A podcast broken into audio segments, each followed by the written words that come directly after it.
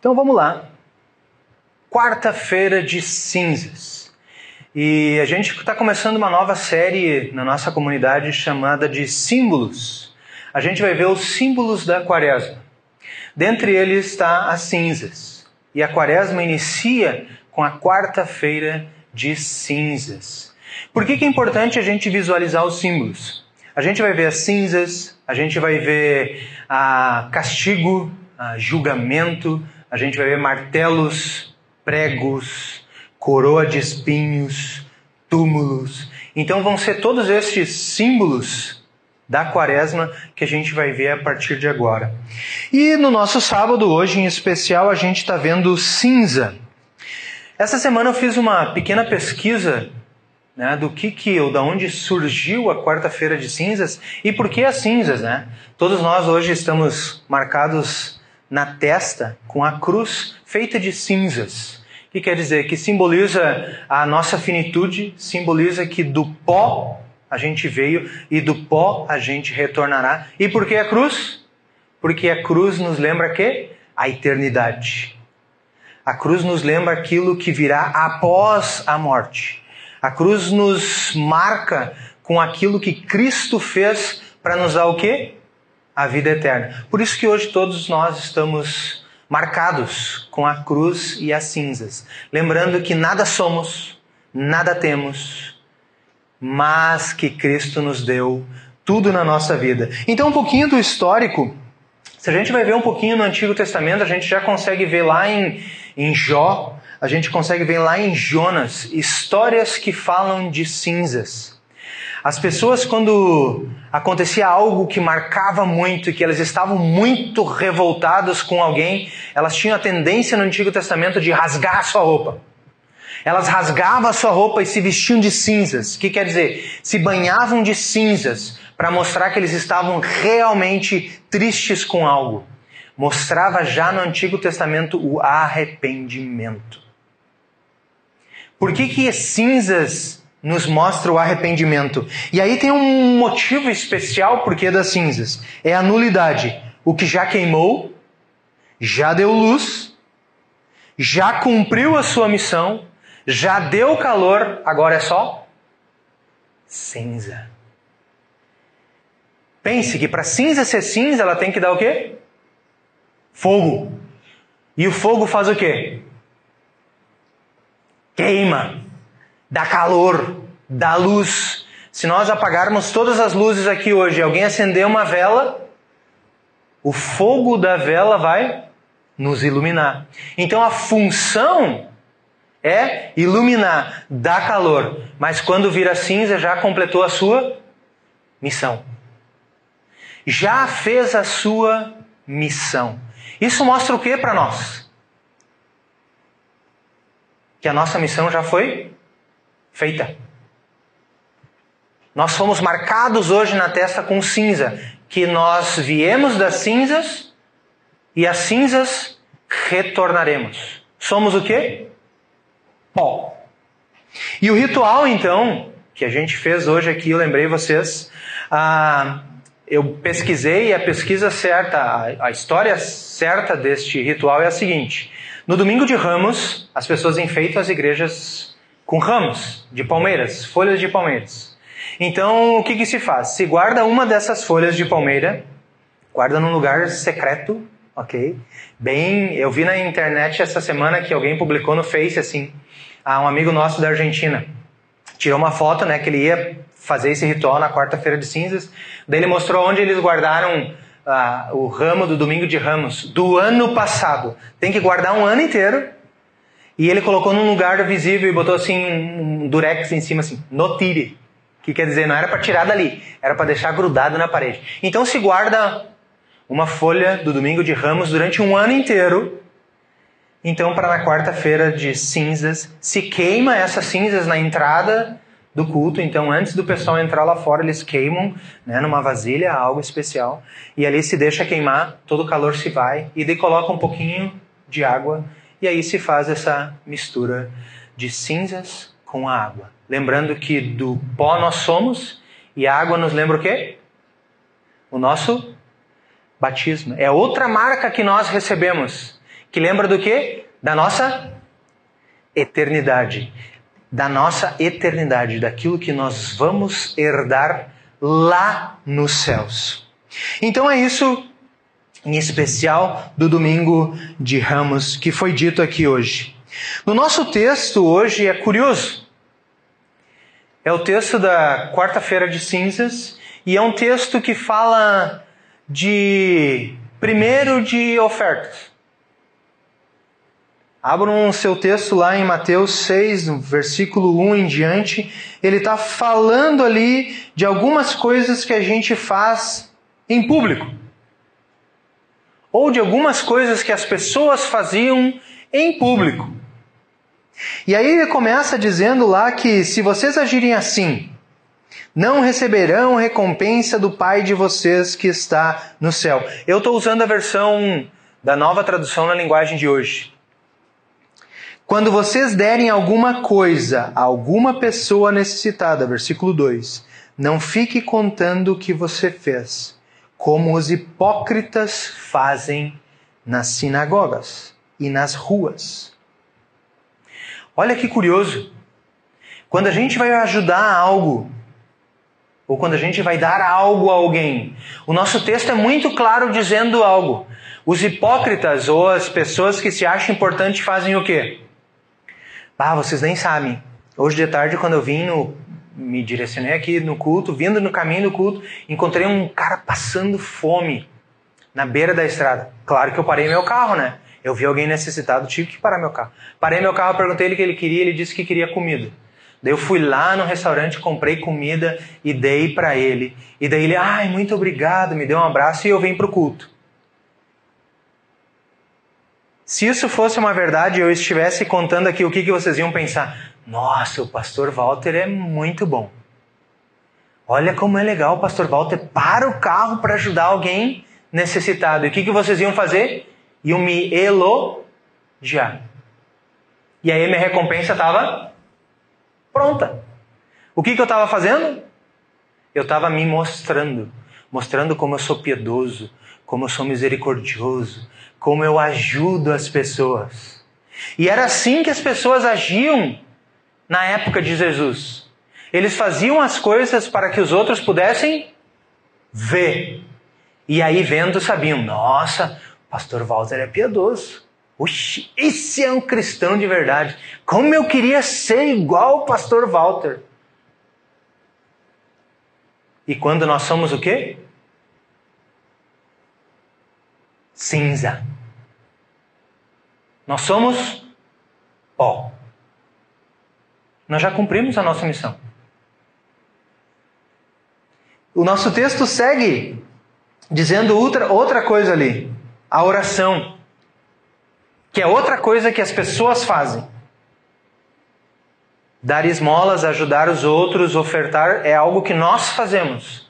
E a oração, de novo, é algo que nós fazemos. E aí, aqui no nosso texto, de novo, Jesus falando para as pessoas: quando vocês orarem, não sejam como os hipócritas. Olha de novo ele citando o quê? Hipócritas. O que é um hipócrita? Faz o que eu digo, não faço o que eu faço. Né? No sábado eu sou aquele cristão direitinho, eu venho no culto, eu faço tudo que é certo, mas durante a semana eu dou uma lograda ali, dou uma logradinha ali, eu dou uma escorregada lá, eu faço aquela, né, aquele chuncho lá. A gente é conhecido brasileiro, né, para fazer as, os nossos chunchos, o nosso jeitinho brasileiro, né? Ah, dá para vamos furar a fila aqui, a gente passa no trânsito ali, briga com Jesus está dizendo, hipócritas. E aí ele diz: quando eles se oram, o que, que eles gostam de fazer? Eles gostam de orar de pé nas sinagogas e nas esquinas das ruas para serem vistos pelos outros. E é interessante porque eu fico pensando nisso. Hoje em dia, muitas raras vezes a gente vê alguém na esquina parado, de pé, orando. Mas na época de Jesus isso era comum. Em volta da sinagoga, nas praças, o pessoal se reunia realmente para orar. Os muçulmanos ainda têm essa prática, eles têm as, as horas que eles têm que orar virado para Meca, então independente de onde eles estão, chegou na hora, o que, que eles fazem? Eles param o que estão fazendo, se viram para Meca e oram. O povo judaico fazia isso. Que quer dizer, oravam constantemente durante o dia. Mas como eles faziam? Paravam de pé, erguiam a voz e recitavam. E aí o pessoal dizia: Nossa, esse cara tem uma oração poderosa. Tem uma oração fervorosa. Como eu gostaria de ser assim. Como eu gostaria de orar desse jeito. Isso acontece muitas vezes na escola ou na, no catecismo, quando eu peço para os alunos orar, os alunos, pastor, eu não sei orar. Eu, tenho vergonha de orar, eu não vou orar na frente de todo mundo. Eu tenho medo, eu tenho vergonha, por que, que eu vou orar? E aí Jesus diz o seguinte: Mas você, quando orar, vá para seu quarto, feche a porta e ore ao seu pai, que não pode ser visto, e o seu pai, que vê o que você faz em segredo, lhe dará a recompensa. E aí ele pula para o 16 lá. Ele fala de outra coisa piedosa que as pessoas, de novo, fazem. Fala do que? Do jejum. Eu, pessoalmente, sou uma pessoa que não pode fazer jejum. Eu tentei fazer uma vez e quase morri. É sério? Eu não consigo fazer. Começou a me dar uma dor de cabeça, eu comecei a passar mal, eu tive ânsia, e a hora que eu comi passou. Então eu não, eu já descobri que eu sou uma pessoa que não posso jejuar. Mas o jejum verdadeiro é o seguinte: a gente não precisa parar tanto tempo de comer. O que você pode fazer assim é o seguinte: ok, eu tomo café, almoço e janto todos os dias. Amanhã eu vou fazer jejum do meu café da manhã. E daí aqueles minutos que a gente passava tomando o café da manhã, a gente faz jejum, não vai comer. Mas a gente deve se alimentar de quê? Da palavra de Deus. Então, se eu passava 20 minutos comendo no meu café da manhã e eu vou jejuar, quer dizer, eu não vou comer o café da manhã amanhã. Eu vou fazer jejum. Então, durante aqueles momentos, de comilança que eu tinha no café da manhã, o que, que eu devo fazer? Me alimentar do quê? Da palavra de Deus. Então eu me alimento do quê? Da palavra de Deus. Eu troco o meu alimento físico pelo alimento espiritual. E aí eu estou jejuando verdadeiramente. E o povo aqui, na época de Jesus, fazia o quê? Jejuava e vinha assim na rua. Ah, eu estou jejuando. Já faz oito horas que eu não como. E das pessoas que passavam do lado de, ai que dó, que é uma bolachinha. As pessoas viam o quê? A piedade da pessoa. E de novo falavam, nossa, esse é piedoso. E Jesus diz o quê? Se tu vai jejuar, faz o quê? Joga uma água no teu rosto. Não mostra para as pessoas que tu está jejuando. Te dedica realmente para a palavra de Deus e não deixa que os outros vejam o que você está fazendo.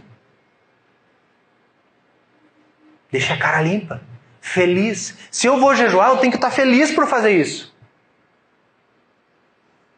Porque eu estou fazendo algo para o meu corpo espiritual.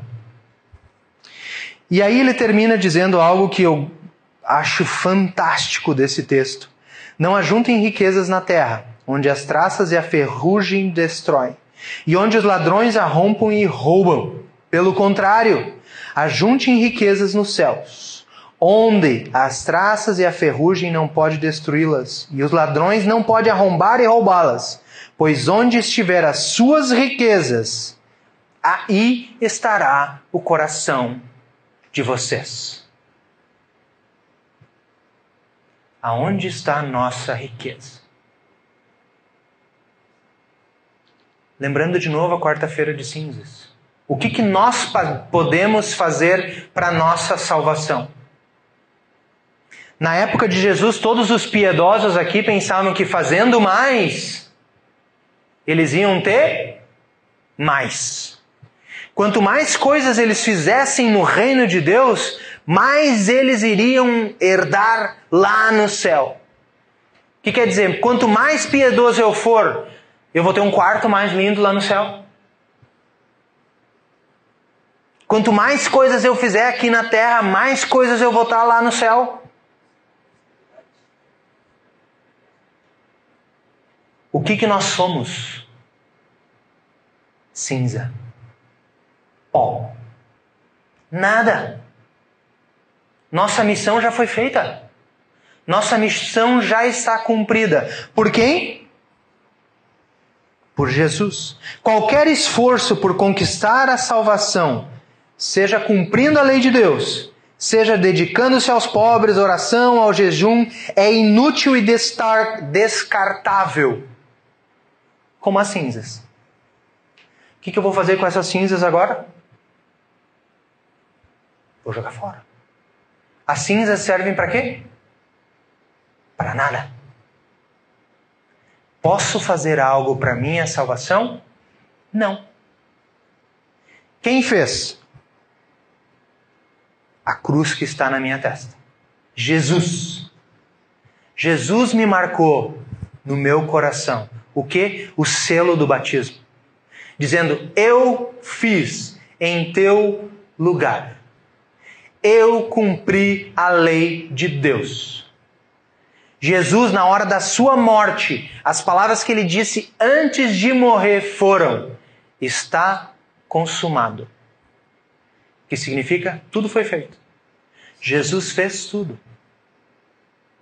E no lugar de quem? Em nosso lugar. Eu sou cinza e pó. E Jesus fez tudo em meu lugar. E no terceiro dia o que aconteceu? Ele ressuscitou. Mostrando que eu e você também iremos ressuscitar no último dia. Então, neste sábado de cinzas, que Deus possa nos lembrar que realmente não somos nada. Que realmente somos cinza e pó, mas que Jesus fez tudo em meu lugar, me deu tudo e me marcou com a cruz na fronte, no peito e lá no céu, na vida eterna. Que Deus nos guarde nessa promessa tão linda e nessa certeza desse Jesus maravilhoso, hoje e sempre. Amém.